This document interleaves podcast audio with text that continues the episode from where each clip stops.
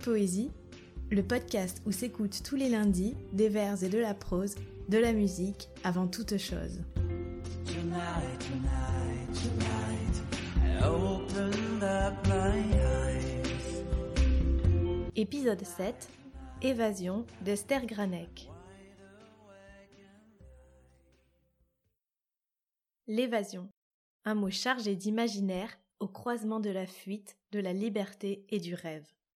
Des thèmes qu'on retrouve dans de nombreux textes d'Esther Granek, poétesse belge qui en fit l'expérience douloureuse pendant la Seconde Guerre mondiale. Alors que l'Allemagne envahit la Belgique en 1940, sa famille déménage en France avant d'être déportée quelques mois plus tard dans un camp de concentration.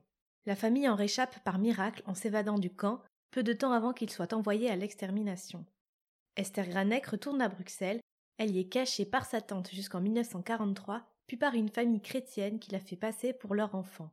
Ce n'est qu'en 1956 qu'elle décide de quitter la Belgique pour Tel Aviv, où elle travaillera pour l'ambassade belge.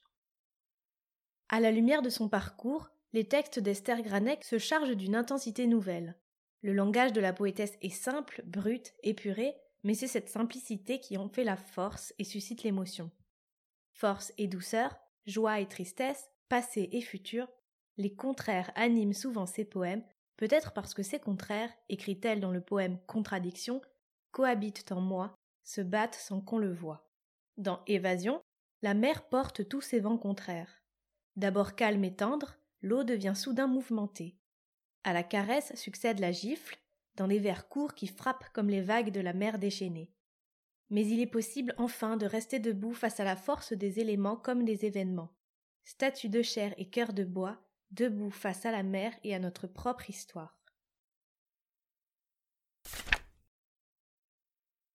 Et je serai face à la mer qui viendra baigner les galets, caresse d'eau, de vent et d'air, et de lumière, d'immensité.